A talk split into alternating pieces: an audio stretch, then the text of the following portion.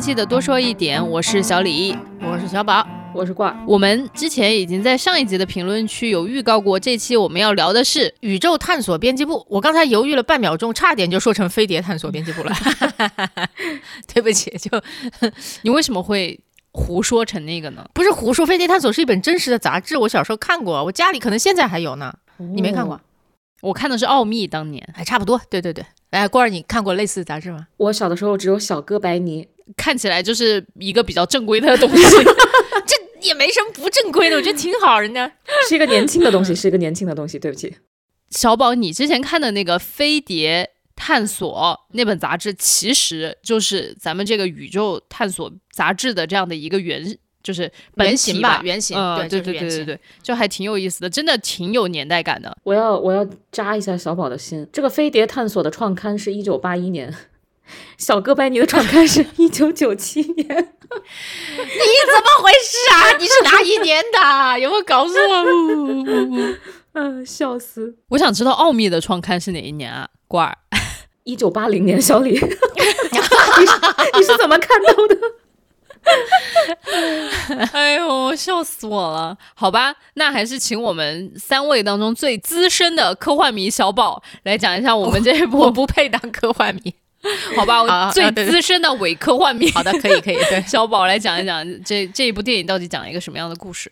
说的呢，其实就是宇宙探索。这本杂志编辑部里面的一个痴迷于 UFO 的这么一个男的啊，编辑，然后非得拉着人跟他一起一起去找外星人的故事。呃，我觉得讲到这儿，我觉得还挺有意思的。但这个故事往后面就有一些奇怪的发展哈，就比方说他们好像他们好像真的找到了外星人，我觉得这事情很离谱。就是这个这个编辑本人吧，他最后好像找到了，好像是找到了，我就不难难以形容这个剧情哈。但我觉得就是至少在我看来，电影的前半部分是非常好看的，尤其一开始的时候，就一群就就很明显哈，就是这个杂志没错是创刊于八十年代的，所以就有一段非常老的一个电视台录像啊，就有人还去采访他。我相信当年这个杂志肯定是个。当年没有网，不然就叫网红杂志啊。这个人身为里面最资深的编辑之一，也肯定是个网红。电视台都来采访，咔咔的他就说他自己的很多理论、很多研究，他如何的相信外星人等等等等啊。然后话锋一转，然后就到了现在，这个编辑已经年纪大了，然后公司呢就还是一副稀糟的样子啊，然后就又穷又破。对啊，然后他呢为了迎接可能可能会来投赞助的客人吧，然后就穿上了他们以前重金购买的宇航服，就是反正浑身穿上了之后。脱不下来，就窒差点没窒息在里面。最后是叫了救护车，叫了警察，叫了消防车，把楼都拆了一半，把整个人因为穿上的宇航服，可能就连门都出不去了，把人吊出去，然后在外面把他头盔给锯开。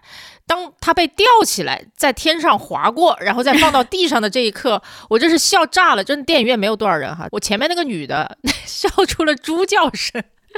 很有氛围感，而且在那一刻我就知道，OK，这是这个男的整个人生当中 最接近就飞向太空的，对，最接近飞向太空这个理想的那一刻了，就是他差点被窒息在宇航服里面被吊出去并锯开头盔的这个瞬间，我就知道全片就定调定在这了，还是挺好笑的，反正，嗯。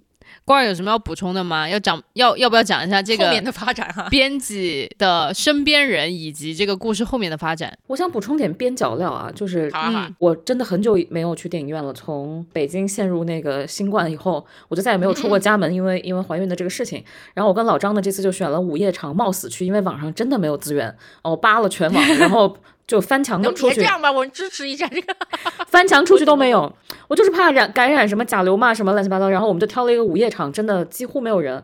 然后呢，我去之前以为它是一个喜剧片，老张去之前以为它是一个科幻片，然后最后看完发现两个都不是。哎，我觉得喜剧片算一半，真的。嗯，我唯一有一个地方笑了，就是那个熊猫烧着了，你知道吗？那个太好笑了，哇，那个。那个我真的没有憋住，那个我真的没有憋住，但大部分时间我都觉得他特别可怜，所有人都特别的可怜，然后我就笑不出来啊。啊！所以我在我这儿看来，就它不是一个喜剧片，而且刚开始看的时候我特别激动，我以为它是那个一场没有必要的春晚那种伪纪录片，然后我当时想的，我想这个晚上没有来错啊，肯定会在一种笑声中度过，然后后来发现就在一片诗歌中度过，对，中间我还昏厥过去五分钟。太晚了，咱郭儿到点儿犯困睡着了。对，而且我睡着和醒来的那个时间点非常，呃，非常有趣。睡着的时候是孙一通说麻雀落在石狮子上的那一刻，我们就要出发了。然后，嗯，醒来的时候是孙一通说三二一睁眼，然后我就睁开了。对。哎，朋友们是这样，孙一通这是个非常诡异的存在。就是他们去找外星人，首先他就是顺着网上一些不靠谱的视频，就是一个视频，经常就大家如果刷一些莫名的小论坛哈，那些论坛上面就会有人 PO 一些真假未辨的视频，说我在哪里看到了飞碟。然后这个杂志编辑呢，就还疯了一样的去找。现在造假这么容易，然后他居然还真的去找，找着找着，他都不是直接找到了孙一通，他是找到了一个骗子，然后那个骗子把他引到了孙一通那里，然后他就发现，哎，这个镇上有一个神经病一样的男孩，头上老是顶着一个锅跑来跑去，对吧？然后他就笃信这个孙一通是一个，就是跟外星人有联系的人，就是因为他那个神经病装置遇到孙一通会发出一些声音，就在孙一通晕倒的时候会发出古怪的声音，然后他就非跟着他。看到这儿我已经看不明白了，说老师，我说所以他是真的，所所以是真的吗？我就会有这种感觉，你知道？因为我觉得，比方说哈，一场没有必要的春晚，你要荒诞，你就跟我荒诞到底。一场没有必要的春晚里面也有一些神经病。嗯，也有一些疯子啊，然后就是或者不叫神经病疯子，就是那种很诡异的人。嗯，但是毫无疑问，导演就是拍你们就是一群社会边缘的怪人。嗯，那我从头到尾都是这个设定，但是看着看着孙一通，我就看不明白，你到底是想说他是个社会边缘的疯子呢，还是说他就是外星人？你到底想说啥呀？就就有那种感觉。嗯嗯，就是说这个导演或者说这个编剧，他对这一类人他的态度就比较暧昧。有道理。打个呃，就是所以其实我就想接着问嘛，哎，反正因为这个电影也很火，就我们也不用太多的去讲那个剧情，就差不多就得了。大家去看看，我还是觉得真的就是好笑，真的好笑，我是觉得。对，所以就是这里面就涉及到两个很重要的一个人物嘛，一个就是我们刚刚说的这个主编，然后一个就是这个孙一通。很多人都说这个主编啊，他就是个民科。我就想问问你们，在生活当中有没有见过这样子的人，就很痴迷于搞一个事儿，然后他有他自己的一整套理论，然后说话全是套词儿，你也听不懂。你你们见过民科吗？就是接接触过吗？不是不是典型民科啊，但是我相信，反正我爹是，然后我相信大部分人的爹也应该是。就就比就比如说他们痴迷于中医啊，我不是说中医不好，我没有别的意思，但是就是他们像一种信教一样，你知道吗？就遇事不决问中医，遇事不决问中，而且他问的还不是那种就是什么国家的那种呃正经的中医，哎，对他都问的网上那个小视频啊，就 B 站上，比如说有人传了什么什么大师中医大师讲话，然后他哎他就在那做记录，然后给你转过来。然后我爹呢也很痴迷于就是 UFO 哦，他痴迷的也不是只痴迷 UFO，就是比如说在微信上看到那些什么哪个镇子出了一条龙啊啊对对对对啊哪个镇子出现了一个什么飞碟啊，然后他就跟你说这就是真的。美国 美国人就是跟外星人有联系，你知道吗？就是你很难相信一个五十年代出生的人，然后还上了大学，然后到了他七十岁的时候就相信这些鬼东西，笑死了。而且他为了佐证自己的这个理论，会给你找来一大一大堆，就是你都不知道哪儿扒的论文，就是你很难找到他的出处，你知道吗？这在我看来算是一种民科，算是算是。但是我觉得你爹就是这是一个他神奇的兴趣哈，但他也没有太耽误他自己的生活，耽误吗？每天转发几十条，应该挺耽误自己的生活吧？哎，你看，我觉得他这么一说就比较好笑。在那个电影里边，其实他对这个民科的这个编辑的刻画，就还就是如你所说，还挺暧昧的。嗯，首先以前呢，就是我曾经在一个还蛮大一个杂志社工作，然后在那里工作的时候呢，呃，有人就发了一个邀请函过来，说他要开一个新闻发布会，宣布自己。呃，获得了一些真理啊，啥真理呢？就是他能够从四维空间提取无限的能量，能够解决这个世界的能源危机啊！我是收到正经邀请函。然后我看着扔一边，我个编辑巨感兴趣，说：“哎，我去看看。”然后就说：“这可以啊，我要写一下。”我说：“你敢写，我立刻辞职。”你以为你的辞职威胁到了他吗？不威胁他，我的我的意思就是表达一下我的态度，说我们杂志就是我我我我应该是这么说的，你可以写，但是如果我们杂志敢发，我就辞职。你懂我的意思吗？就是说，如果他我就就我我要是在这样一个杂志工作，我不如去死。虽然我小时候也是看那些奇怪的什么奥秘啊长大的，但是我后来不是这样，奥秘上面也可多民科了。是，但我觉得奥秘它的杂志调性不一样哈，就不是为它 就是调性就是很民科是吗？它的调性就是一个就是一个科学界的故事会呀，朋友们不要当真好吗？你这样想就解决了呀，对吧？它是一个科学界的。我们听出来了，当年你的杂志是个正经杂志，是个正正经杂志了。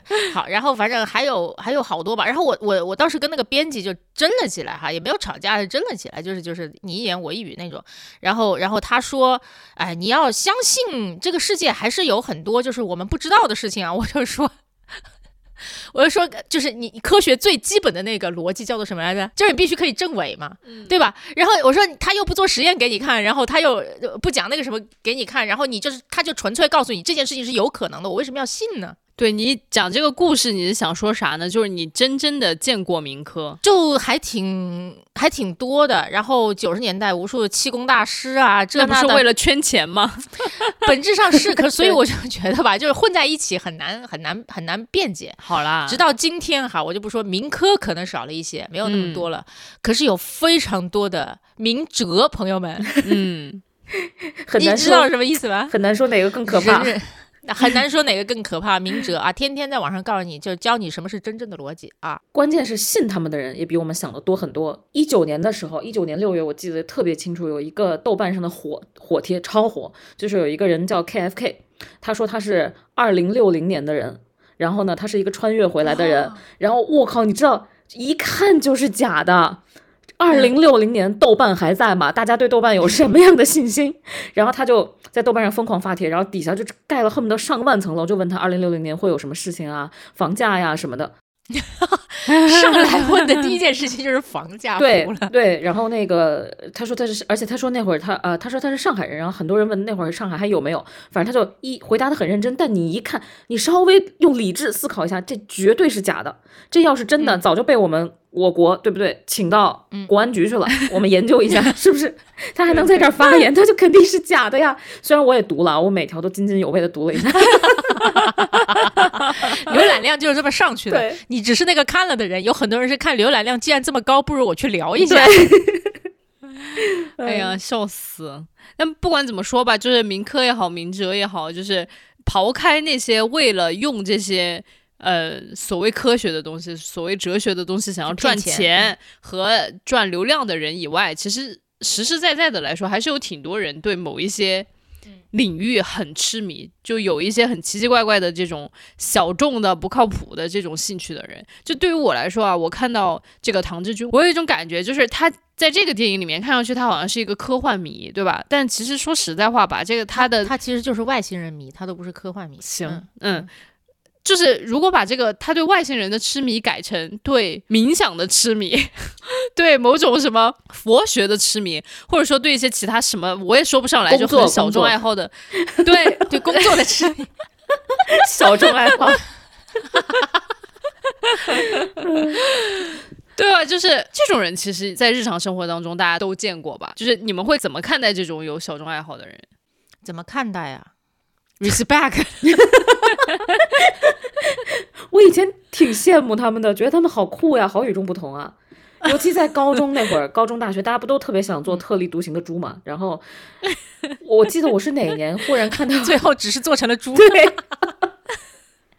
我忘了我是哪年了解到一个教派叫飞天面条神教，然后哎。超喜欢啊！真的吗？天哪！我刚想，我刚想吐槽，我现在把吐槽收回来。快吐槽，你快吐槽！没有，你快吐，你快吐！没有，就是我，我当时觉得这个 logo 也很酷炫，然后偶尔我就发现了以后，我就研究了一下，就发到了豆瓣上。哇，底下就很多很多人那种热情高涨，就说哇，你竟然懂这个！然后一下让我觉得我自己很酷，但现在我都不知道这到底是个什么东西。然后研究了两下，我觉得好无聊啊，这帮人有病吧？然后就没有然后了。朋友们，飞天面条神教真的值得去研究一下，真的很好玩。对，我觉得它挺酷的，是在于说，就是这个宗教是被活生生发明出来，并且真的注册成了一个宗教的。因为那个这个宗教怎么说呢？创始人我也不能管他叫 God 吧，应该 就是创始人啊。我们用用这个词哈，他其实是抱着一种对宗教的质疑和讽刺，然后创造了这个这这个东西，然后并且就利用一些法律的，我也不知道说叫做缝隙啊，叫漏洞比较好，就真的注册成功了。嗯，然后如果你成为他那个教的教徒的话，你好像是可以星期三休息的，好像不滞滞留的吧？你每你每年还过一个节，然后在那个节里面，你们都要吃意大利面，就大概是这样。好的，好的，好的。然后它的那个 logo 就是一大团意大利面，中间裹着两个肉丸，那个肉丸其实就特别像那种眼睛在那个面条的位置上面。哦。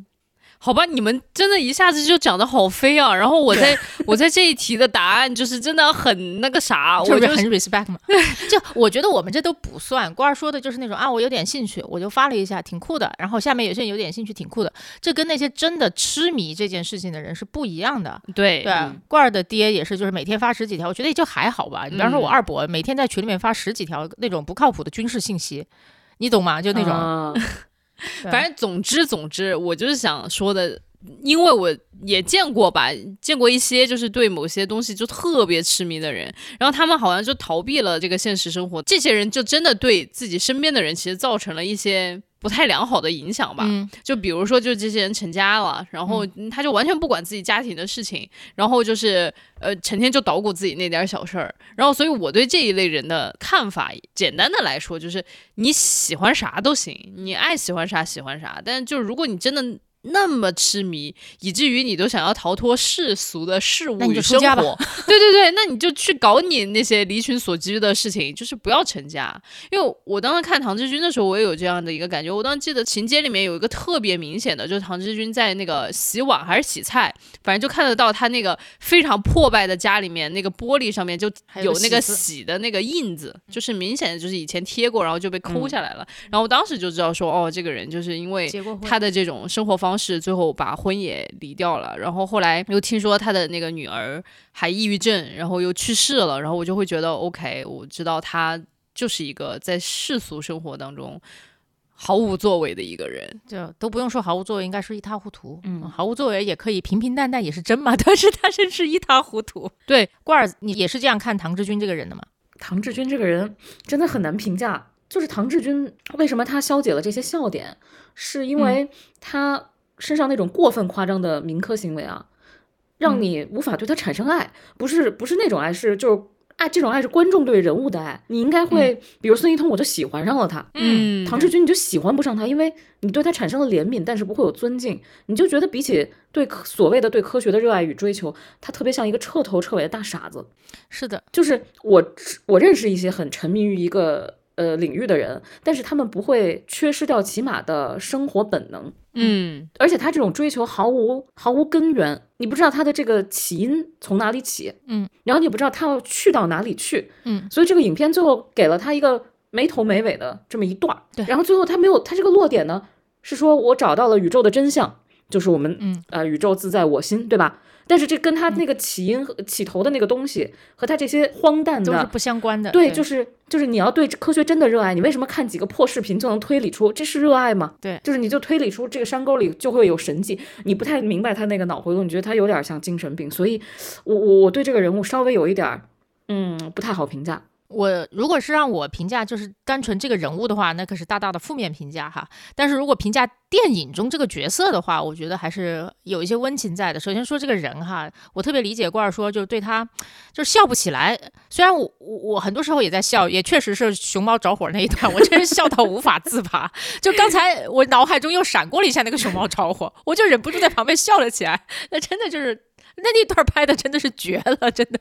太厉害了，但是就但是在其他时候，尤尤其一段我我印象非常深刻，就是他对着一个雪花斑点的那个电视机说，就是说，哎，你知道吗？我们我以前就遇到一个人啊，他就是通过这种方式来接收宇宙的信号的，然后拿出一个那种平时按摩头的那种爪爪，跟爪子一样的玩意儿，然后后面接了根线，然后插在自己头上，插电视机上，然后坐在那个非常破败的这个房间的床上盯着电视机的时候，我心里就是想。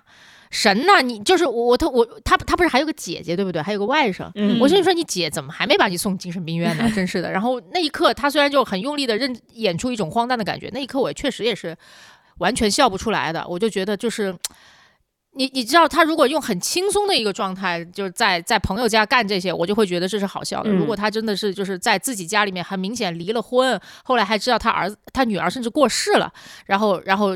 生活一塌糊涂，还做着这样的事情，就太惨了，你知道吗？嗯，笑得是在安全的这种环境下面，然后一个荒诞的行为，我才笑得出来。这人已经惨成这样了，就特别像一个一个一个瘸子在跟你开腿的玩笑一样，你真的笑不出来。小李吗？就这种感觉。对不起，sorry，确实刚才因为我看到他，大概预告一下，也不是预告一下，就是不好预告的。小李同学由于崴了脚，坐上了轮椅，现在坐在轮椅。现在他坐着轮椅跟我们在录播客呢，所以我刚才忍不住举一个瘸子的例子。哎，sorry。好，这个是说说这个人哈，然后真的是喜欢不起来。但是说到这个角色，我觉得特别理解导演就是为什么要拍这么个角色，和在这个过程当中，尤其结尾给了他一些莫名其妙的救赎哈，就是。我我觉得导演大概率是我的同龄人，也是看着杂志长大的，嗯，然后他知道这个杂志肯定后来就没有了，然后他可能现在去翻回那些杂志，都会觉得就是好好扯啊，这里面在说什么，对吧？但是我们都会特别感谢有那个杂志的时代，和感谢那个时代里面就这个杂志就就就怎么说呢？给了我们特别无趣的这种童年生活一一一抹亮光吧，然后然后让我们对这个世界确实充满着好莫名其妙的好奇。朋友们，我我念小学的时候是没有网的，不像大家现在就是我那个时候看黑白电视，你们能信？真。真的，小学几年级然后之后才有彩色电视啊？我们家看黑白电视的时代，然后然后看着一本印有彩色封面的杂志，告诉你这个世界我们并不孤单，然后是有外星人的，然后这个世界还处处充满着秘密等你去发现的。稍微长大一点就知道，地理大发现时代早就结束一万年了，而那个真正属于就是这个外太空的探索时代，可能我们这辈子应该也是遇不上了。所以就就人生很无趣的。然后他他。激励过我们的青少年时代，而且这个作品，郭帆导演在里面客串了一个什么角色呢？开这个车，上面写着“流浪的球”，不是“流浪地球”啊，迪迪德那个变成 那个“地”变成“得”，一个好无聊的谐音梗，但是很好笑，我就觉得。然后他开这个车，上面写着“流浪的球”，是导演和他的副导演过来要去买他们那个已经被锯烂了的宇航服，最后花了点钱把它买走了。然后那个导演和副导演蹲在地上在那里聊，就说这。东西靠不靠谱？我们到底要不要买？反正这一刻就还挺真实的，我就觉得其实真的是这一群热爱电、热爱电影和热爱科幻的导演、编剧们向那个逝去的时代致敬。也许从那个时代落幕了，里面曾经。就闪闪耀过的那些人哈，就是那些编辑也好，那些就是那 那些曾经可能因为自己的豆腐块被登在了这个杂志上而高兴的不得了的人，早就成为了这个时代被淘汰下来的那一波人。可是就是说，给他们一点点致敬，然后再让他们在电影当中获得一点点救赎。我的妈呀，你这价值怎么从节目才三十分钟不到就开始上了呢？你很不满意的样子啊！我知道你要吐槽，你就来吧，真是没有，我明明就是其实仅仅只是想要聊一下像唐志军这种就是非常沉迷于自己的那。点小事儿。呃，也不是小事儿，在他来说，他那个事儿就是他的整个世界吧，就执迷于他自己的一点兴趣爱好，而把自己生活过得一塌糊涂的人，你怎么看待他？然后你就已经上升到了这个电影，我还可以上升到更更高，要试试吗？就是给这个以以前的人，就是 我还没有引用月亮和六便士呢，但是现在就已经上升到了这样的一个高度，就是已经对一个过去时代的致敬，就是咱至于吗？那你可以接着聊秦彩荣。对，其实我刚刚明明就只是想顺着聊一聊，你看啊，这种人把自己的生活搞得来鸡零狗碎的，对不对？但是哎，身边竟然还有一个人这么不离不弃的，一直要在他身边，就是这个剧里面的一个女性的角色，就是 秦彩荣女士。哦，我实在是没有办法理解，就是为什么秦彩荣还要在他身边？就秦彩荣应该是杂志社的叫办公室主任吧？对，就是 商务总监，用现在话来讲。对吧？一直在对接一些外部的客户，对。然后就是你看吧，这个杂志社的破败是傻子都能看出来的。然后他就是还一直要陪伴在这个人身边，我。觉得一边，而且还一边骂他，一边说他不靠谱。没错，一边说你长长，你长点心吧，一边陪着他去。就是那个情节就经常是这样展开，就就秦彩荣就狂骂唐志军，就是你靠点谱吧，又去见神经病，有病吧？我这次再也不陪你了。然后画风一画面一转，下一秒秦彩荣就陪着他出去了。对，所以这是什么？是爱情吗？我真的不敢理解。是啊。所以，关儿你怎么理解呢？我当时想，这要不是真爱，啥是真爱啊？我觉得是真爱。哎，我当时看的时候，我特别焦虑。有一段就是秦彩荣 熊猫，你想熊猫也被烧了，包也没了，对吧？然后最后呢，还被狗咬了。那段到底发生了什么？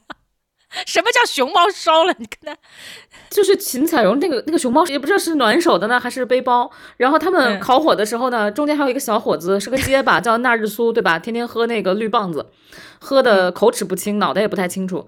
然后呢，喝着喝着酒，在大家围着火堆嘛，在外面露营，本来要住帐篷的，突然就说：“哎，熊猫怎么着了？” 然后，然后就看到那个那个秦彩荣手里拿那个熊猫已经着火了。然后秦彩荣就 因为烤火的时候太近了，对，然后就吓疯了，就把熊猫扔了。然后纳日苏一脚就把熊猫踢到了帐篷里，然后帐篷也烧了，包也烧了，什么都没了。那一个瞬间只有两秒钟，好笑到不得了。对，然后之后最恐怖的就是秦彩荣后面还被狗咬了，被野狗咬了。你说，对我当时就特别焦虑，我就说这么大岁数了，然后呢，这山上真的鸟不拉屎，也不见人影。他要犯了狂犬病该怎么办？我就好着急。我说你什么时候下去？什么时候下去？他最后为了生命，就是保护生命，终于离开了唐志军。嗯，这句真爱吧？我真的觉得就是在生命危机关头啊，他说我走不下去了，都到了这个份儿上了。我笑死我！刚才就笑抽了一个。你说熊猫这个，还有你刚才说这个，他终于为了自己的生命离开唐志军，我就想起了一个最近的段子，就有个人说跟大师说，大师我真的放不下他，我是真的放不下。大师跟他说，可是他会影响你的财运。然后女生说啊，放下了。是，哎呀，笑死我了。对，所以你觉得呢，小宝？就我我觉得，我觉得就是我我从一些迹象能够推测，唐志军是秦彩荣小时候的偶像。哦，就九十年代八九十年代就是有飞碟热的，应该是八十年代哈。然后那个时候，一个呃能敢于去追寻飞碟，并且说得出来那么多的专业术语的一个人，这就是特别招女孩喜欢呀。啊，然后非常好笑的是。里面还有一个梗，也是把我笑炸了。那个秦彩荣说什么家里囤了很多望远镜卖不出去，为啥呢？是因为当年唐日军忽悠他说以后人人寻找飞碟，望远镜就跟家里的彩电、冰箱、洗衣机三件套一样，是家里必备的东西，你得囤，对吧？就这个到时候一卖，然后就就大发了。他就囤了望远镜，然后就从这个上面来说，就是在大概在八九十年代的时候，应该是唐志军说什么秦彩荣就信什么的那种。嗯，但是一个年轻的偶像能够让你偶这么多年，那个年代的人嘛，这么多年，这又不是咱们现在，对不对？现在就是对吧？网上纷纷脱粉，哎，不是现在。那个年代比较单纯，嗯，明白了，明白了。我还是比较白印官说的 那个都是真爱，我也觉得是真爱，真的。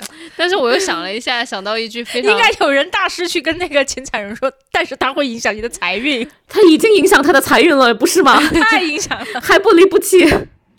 对，但我就想起来那个广为流传的诗句“生命诚可贵，爱情价更高”。这样秦彩荣想起来的话，还是生命价更高。对 呀，还是在最后一刻还是清醒的，清醒的，终于清醒了，应该说。嗯，anyways，就是还是说回来了，就是这个电影，我们刚刚聊了这么多细节，然后也有小宝突然的上价值，就是 我们还是说说这个电影本身吧。你们有什么喜欢和不喜欢的地方？我先举手来说，我喜欢什么？就是 我特别喜欢这部电影里面的那个音乐，然后它整个电影的节奏，还有里面一些对人的观察，还有里面就是。孙一通的诗歌，然后以及我说个稍微题外话一点点的，啊就是查了非常多相关资料，努力在做本子的这个编剧和导演这两位。当然，就是说这个故事最后到底是不是呈现了一个让大家觉得非常喜欢的故事，或者说呈现的这些人物是不是让大家喜欢，这倒放到一边去说吧。但是我觉得他俩真的花了挺多的心思在做这个本子上面的，就是呃这个我也不展开说了。就如果感兴趣的小伙伴的话，可以看一下最近那个 X 博士。的那个推文，有一篇关于宇宙探索编辑部的，嗯，我我想说音乐配乐就真的是太棒了，我就觉得我都想象不到这个电影在拍的时候那些演员们心中的信念感究竟是怎样的，因为你但凡坐在影院里面，你想象一下这一段没有音乐。他们拍的时候是真的没有音乐的，朋友们，你就说那些演员们要在脑子里面怎么构造这个画面，他才能够让自己这么荒诞的演下去？我就觉得他音乐好到这个份儿上，然后里面的节奏，就我觉得里面有很多那种小小的这种翻番儿的，就比如说刚刚。小宝他们提到的那个唐志军把那个宇航服穿上的那个，然后就一开始的时候是先来了一个救护车，不应该是先找了一个开锁的师傅，先找了一个开锁的师傅，然后找来了救护车，然后找来了消防车，然后最后找来了就是应该是拆房子的。对他看到吊车开进院子的时候，我们整个人都疯掉了。对，就是有很多这种小小的翻番儿，后面其实也有，反正这种翻番儿就是我还觉得挺有意思的，就是挺幽默的吧。嗯，然后喜欢诗的话，这一块我就交给等会儿罐儿说吧。我觉得他说的比我好。对，小李正在就是花了一两年的时间都在努力理解诗歌这件事情啊。对，就是可以跟大家兜个底，我也不怕丢脸。就是我有买过一本书叫《如何读诗》，让我想起了一本书叫做《呃如何自学》，不是。我就心里想，如何自学那本书很荒谬。你是我要我通过自学来学习如何自学吗？真是的。因为我觉得所有人，我身边很多人都在跟我说，呃，诗歌很美。然后，但是我每一次读的时候，我都会问，这有逻辑吗？你可真是够了。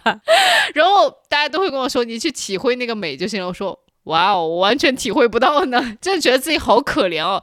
我买那个书完全就是为了医治我自己对自己的怜悯，所以我才就会买那个如何读诗。但这两年稍微有一点进步，就是我懂看图画书了，也非常感谢小宝和罐儿。我以前是不看绘本的啊，也不看那种连环画的，我欣赏不了那种东西。绘本其实就是。也是我，我觉得也是诗歌的一种吧。对，虽然刚刚有点岔开了，但我就说这两年就是小李本人还是有一点进步的。Anyways，讲诗这种事情还是交给小宝和罐儿吧。你们分别都喜欢这个电影啥？我先说，因为我说的比较肤浅，我喜欢秦彩荣。为什么？你你知道吗？如果没有他的存在，基本上所有的幽默感都不存在了。我我后来回想回想了一下，他不在的场景，这一切就都变得不好笑。唐志军就不好笑了，只要他不在，他在旁边就吐槽他，然后而且他在旁边会让唐志军没有那么惨，因为他永远会救他啊。这这样我才笑得出来，明白啊？你看看唐志军回到家一个人待着的时候，那就是纯可怜。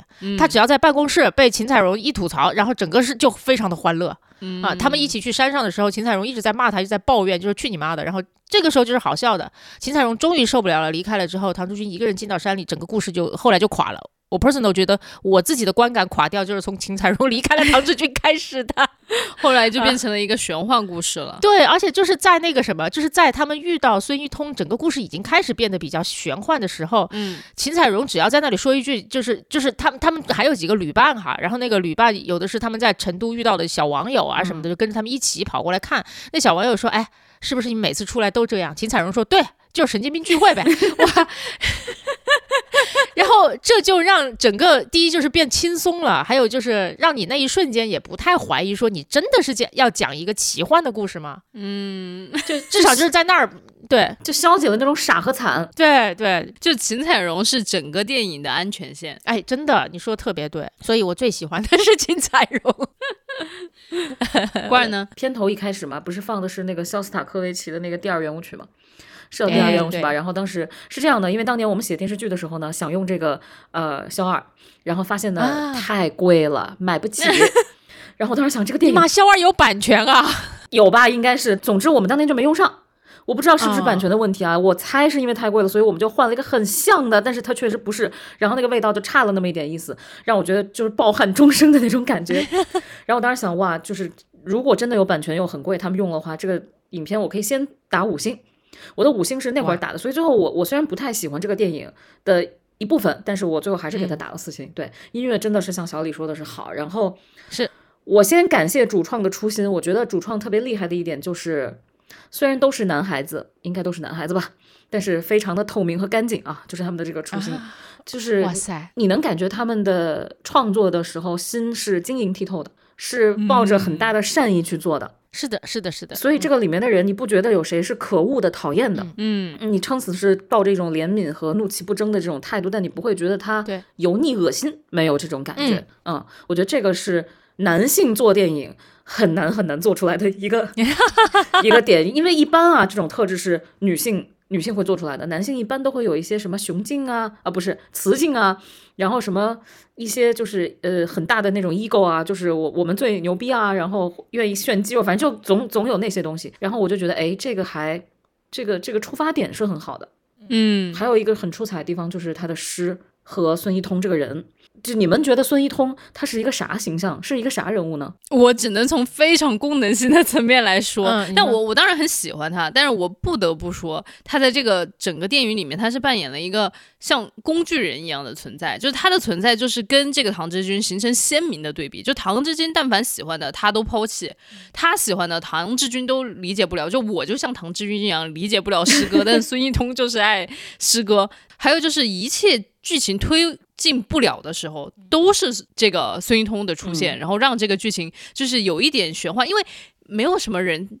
没有什么比较正常的人会把锅戴在头上，他把锅戴在头上的时候，他就已经介于一个正常人和一个神经病。神经病和有一点玄幻，他就赋予了他这样的一种非常强大的功能性的作用。当剧情无法推动的时候，然后这让孙一通干就点莫名其妙的事情，嗯没错因为你又不用解释他为什么要这样，因为他就是这样，对吧？嗯，没错，诶，你知道吗？孙一通的整个形象其实是有一点像顾城的。嗯嗯嗯嗯嗯就第一，顾城就是一个 always 戴着帽子的人，他就说我戴帽子是为了保护我的，好像是为了保护我的灵感吧。然后还有顾城有若干张照，他很多照片都是戴着那个圆顶的帽子，但不是铁锅哈。嗯还有另外一个呢是顾城的很多形象，有的时候是穿中山装，有的时候就是穿他穿的那个运动服。哦，指不定就是编剧又喜欢诗歌，所以就我不知道这个有没有呼应哈。反正诗也写的稍微有一点像那个风格，我不知道这些诗是谁写的，写的真好啊，写的真好。这个诗就是那个编剧写的，哦、王一通就是演孙一通的这个人，对这个诗写的太好，而且孙一通这个名字啊，就特别像那种大师，一点就通的那种，就感觉他大彻大悟了。我我我还挺喜欢这个角色，我觉得他是真正得到神的旨意的人，就是他整、他这个诗和整个人都像一场幻梦。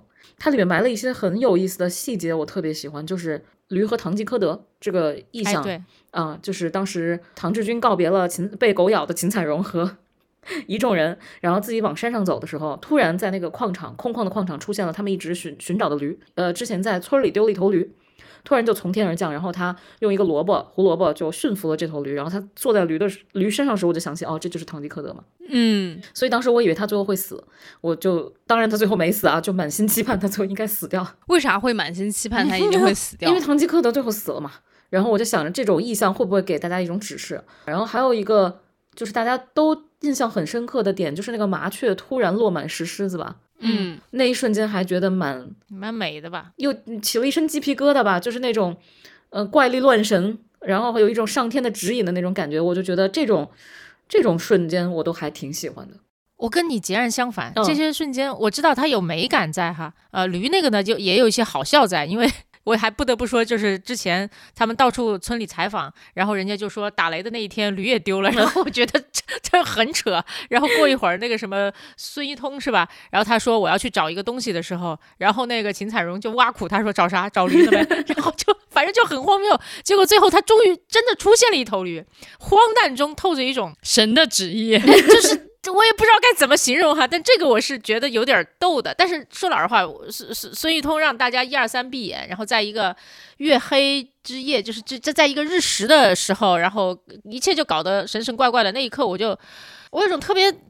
就出戏的感觉，我就觉得，我就开始不明白这个电影到底要说什么了。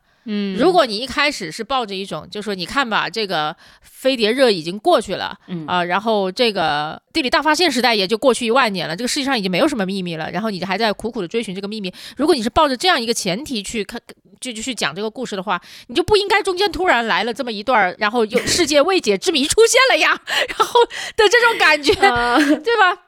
你你明白你明白那个意思吗？嗯，所以所以其实导演和编剧他并不想按你的这个故事，他讲的也不是你想说的那个故事。我觉得都不知，所以我不知道他想讲什么。他真的想讲一个，就是原来这世界上还是有未解之谜的啊，大家去追寻吧，是这个意思吗？哦，没有，我我觉得这个编剧和导演他想讲的一个故事是一个男人的觉醒。对不起，但是啊我就觉得他就是一个男人的 so called 的觉醒和成长，但是这种觉醒和成长并不是让人觉得喜欢的。就是我我同意他，我同意你说这个意思，就是说，OK，可这是这个编辑部是个壳，对吧？神神怪怪的故事也只是一个壳，它讲的是一个男人的觉醒。但说老实话，我觉得如果男人的觉醒是我痴迷于某样事物，最后我得偿所愿，然后验证了我痴迷了一辈子这件事情是真的的话，我觉得那不叫觉醒，嗯，那不叫觉醒，那那叫那叫什么呢？那叫所以那就是叫天道酬勤吧。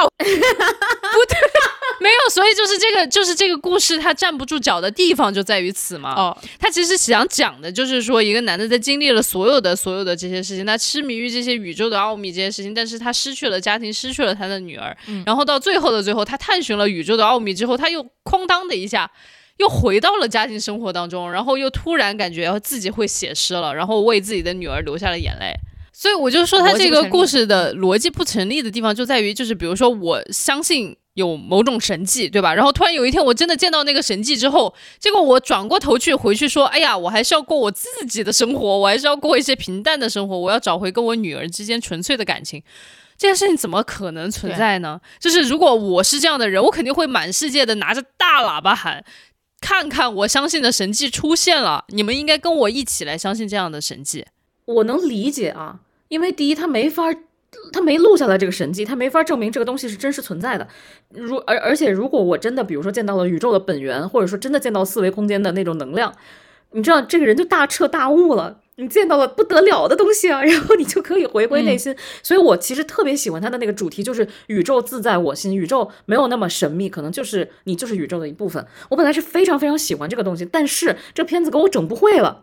就是我，我作为一个 INTJ，你知道吗？就是我本来应该是一个很理智、很理性的人，然后结果呢，他的诗特别浪漫，我又陷到了这种浪漫中。但是你觉得这种浪漫吧，还有那种神神的旨意和他感情线是完全割裂的。还有这个男人的成长线是完全割裂的，你不知道导演是想给大家看一个浪漫的这种神神迹点拨你，让你大彻大悟了，还是看他从女儿的死中得到了救赎？你不知道他要讲什么，所以这个片子让我让我懵了。虽然我觉得啊，就是最后这个是个文艺片，文艺片不应该揪逻辑，但我很生气的一点就是人类的感情是有逻辑的，你不能说你可以不懂它，你只要感受它，不可以。人类的感情绝对是有逻辑的，我知道感情是什么样子的，所以我这一点是让我觉得很不舒服的一点。不是说，你展开说说，就比如说感情是有逻辑的，具体怎么理解呢？或者就是说，在这个戏里边，你是觉得他哪里断掉了？我列了四问啊，就是。他跟他女儿这条线，你去抽丝剥茧去拎嘛，就发现这个线上是有 bug 的。然后呢，我看有文章分析说，他的人物以点状呈现是一种风格，但我觉得是一种藏拙，是因为他们没有想清楚这条线人物的感情逻辑。那比如第一个问题，我就想问主创，就是唐志军和妻子离婚因为什么？我觉得这个大家都能答出来，因为唐志军不正常，在一些在大部分人眼里，或者说他即便是正常的，他的这种爱好，像小李刚才说的，影响了生活，对吧？咱们对嗯这个咱都能理解。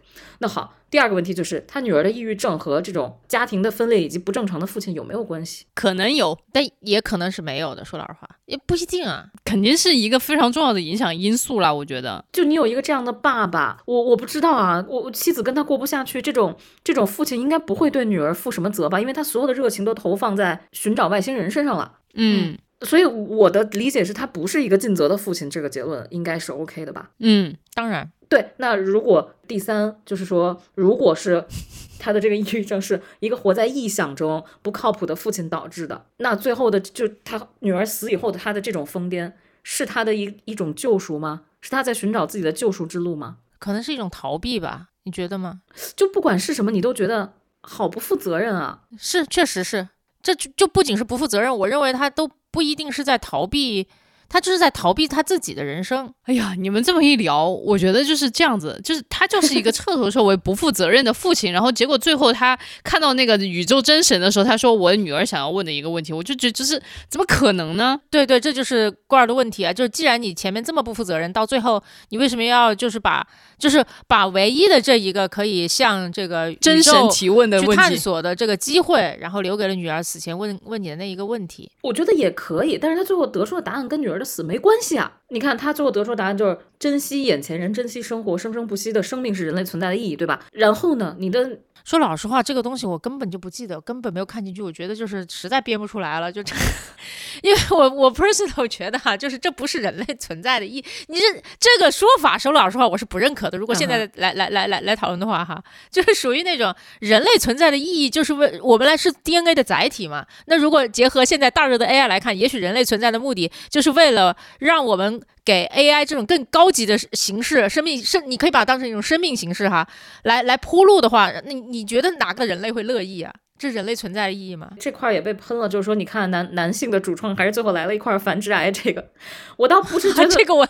我倒我觉得不是繁殖啊，是是就是不要尝试在这里面回答这么大一个问题，要不咱们就放过自己吧。没有任何觉得编剧编的不好意思，我觉得我非常喜欢这部电影啊。可是我还是觉得就不用尝试去回答这个问题，也许是最好的一个答案，也许就是让让让男主就在婚礼上尬死他自己，然后下来挺好的。我甚至觉得，如果这个电影的结尾在就是男主参加外甥的婚礼的时候，想到了自己的女儿，不会再有这一天了。他的生命停在了很年轻的时候，然后他在婚礼致辞的时候想到了自己的女儿哭了，哪怕是这样，我都能感受到一点点爱意。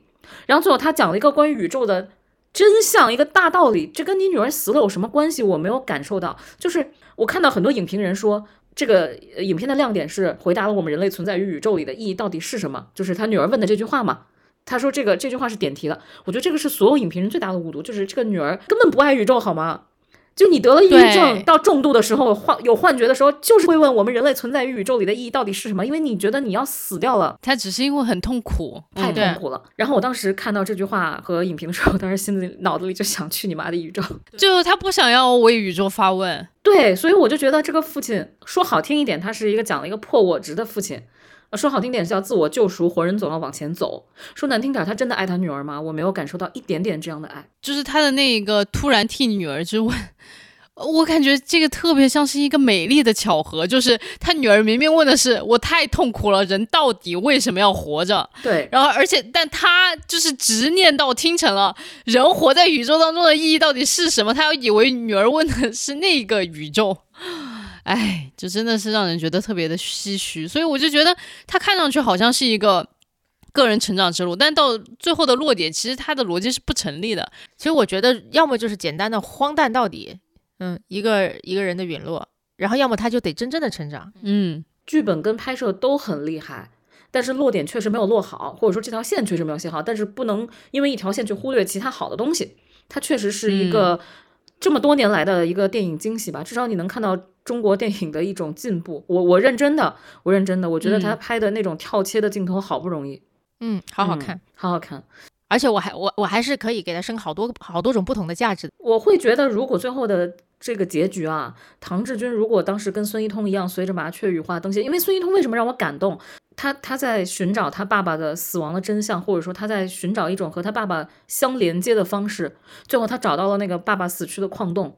然后随着就像风一样，和他爸爸生命一样随风而逝了。我觉得我靠，太浪漫了，太浪漫了。他完成了他的执念，然后这个执念是和爱爸爸这件事情，或者说是父子的那种相连是有联系的。但是唐志军就好好的活了下来，然后只是在怀念女儿的时候哭了一下，让我就觉得不是很够。如果他也一起羽化登仙了，或者甚至他在宇宙里。见到了自己的女儿，哪怕是这样一下，可能我都会觉得，虽然很煽情、很俗套，但是他至少那个落点是准的。你就想想，就同样都是追寻外星人，我小时候看过的，应该算是第一部吧，就是讲人类追寻外星人的，这是这科幻故事，应该叫做《第三类接触》，好像是叫这个名字，嗯嗯，对吧？而且这部片子好像对大刘的启发非常的。多就是他写那个《三体》，然后降临这件事情对人类社社会的这个冲击的时候，是大量借鉴了那个那个那个电影的。那个电影其实就说，人类不需要真的接触到外星人，人类只要知道有外星人这件事情，社会就已经会发生巨大的变化了。有这么个过程。然后那部电影里面，其实到最后女主就在太空中和他爸相遇了。虽然在我很小的时候，我那时候念初中吧，我看说。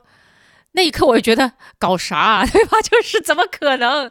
但是他也有解释了，然后也有解释，就是说，哎，其实是外星人留下的一些什么东西，幻化成一个你最在从你的记忆中提取了你最想想见到那个形象，用来跟你对话，他能解释。但是现在就是郭二这么一说，我也能够理解，就是说，哎，其实也是创作者的一种浪漫。我其实觉得，如果他们能相见，是一件特别浪漫的事情。就是如果你理解了你女儿的痛苦，彻底明白了她当时死前在想什么，你们的灵魂在那一刻绝对是紧紧连在一起的。他完全有理由看到他的女儿。我觉得这么好的一个机会，他们竟然给放过了，让他最后说出了一个“生命就是生生不息”，女儿死了哎，咋生生不息？然后我就觉得好头大，但我还可以参加我外甥的婚礼。哎呀，对，当时我就觉得好难过呀。对，不过我从罐儿这段话，我也可以看出来，罐儿其实看我我不也不确定哈，但是你看很多电影，其实在意的都是人和人之间的关系，在意的是呃爱这件事儿，对吗？我都在工作中找爱了，我是在 这怎么又 Q 回 所有犄角旮旯里刨爱，你知道吗？犄角旮旯刨爱，我那我真的是犄角旮旯里刨价值啊！我想我想问你们一个问题啊，你们觉得你们觉得科学和梦这两者有什么关系吗？梦啊，你是指做梦这件事儿吗？对，因为我当时听完孙一通的诗，我就感觉我陷入一种巨大的梦幻里，梦境中。是这个，是这些。我董小李喜欢诗的点在于，他这个诗让整部片子柔软了下来。你就觉得所有的浪漫被，就所有的不合理被这种诗意包裹，它就软了。嗯嗯，这是我喜欢他诗的原因。但是我就在想，他其实在讲一个虽然是伪科幻，但其实还是在聊一些科学的东西嘛。那科学跟这种神迹和这种梦境的的关系，我当时在想这个问题，我其实一直没有想清楚。嗯。我也是被这个关系的，就可能我自己没理清楚吧，我就觉得这个关系有点混乱。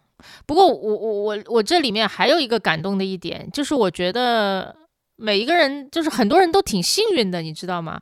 因为呃，你痴迷一样事情，然后这样事情刚好是被社会认可的，或者一开始不认可，然后有一天被认可了，然后不一开始不被接纳，然后后来变得大火。然后一开始不被看好，然后后来价值千亿，像这些人，我觉得有些人就说他们极有预见性啊什么的。可是我觉得人都是只活在某一个瞬间当中的生物，其实没有那么大的预见性。所有人都在一定程度上是在赌，所以就就很多人都是很幸运的，而有一些人就非常不幸，他就赌了一件很快就会失去热度，很快就会就是被社会抛弃的这个事情。唐志军完全赌错了，并且他就没有抽身。啊，他就没有那个词儿叫什么来着？清仓，然后他就没有没有离开，然后他就随着这个被抛弃的事物一起坠落。我都从从头到尾，我都能感觉到，就是戏谑之下的那个温情。就是我觉得，反正编剧、导演所有人，包括我在内，其实都是受益于那些所谓的这些 这些这些杂志的一代人。然后我们。中很多人都有所成就了，可是当时做这些杂志的人却陨落了。然后这是来自，我觉得这个是作者想要告诉 宇宙的答案，这是他所理解的生生不息，这是他所理解的生生不息当中后面一代人对前一代人的致敬。总之，我觉得这个片子是要去看的，要去看，它是有，我只能说它是有瑕疵的，或者说每个人对。呃，关系的人和人关系的理解是不一样的，但是它的好的点非常非常非常明确。首先是鲜明的风格，然后它的那些镜头做的真的很精巧，很精巧，然后浪漫的底色铺的也很足。只是说你非要上升到一些哲学啊，当然可能我也是民哲啊，就是你非要上升到一些 哲学的东西，可能或者说逻辑的东西，你特别要揪得清楚。可能本身也打破了他这种浪漫的基底，所以我觉得，因为喜欢他的人很多很多啊，我我我我们不能说我以我们的审美来去给他定调，大家还是要去看一看里面的那个，光是冲着那个诗和音乐，还有那些镜头，我真的觉得蛮值得一看的。大家看完了回来告诉我，熊猫着火好不好笑？好吗？而且而且男主的演技真的很好，真的很好，给这个演员打 call。好呀，那就期待朋友们去电影院看完了之后，到我们评论区来。呃，分享一下你们喷我们，告诉我秦秦彩荣好不好笑？好吧，好吧，那我们这一期就先这样喽，下期再见，求求了，希望有时间看电影。好的，我们下一期再见，拜拜。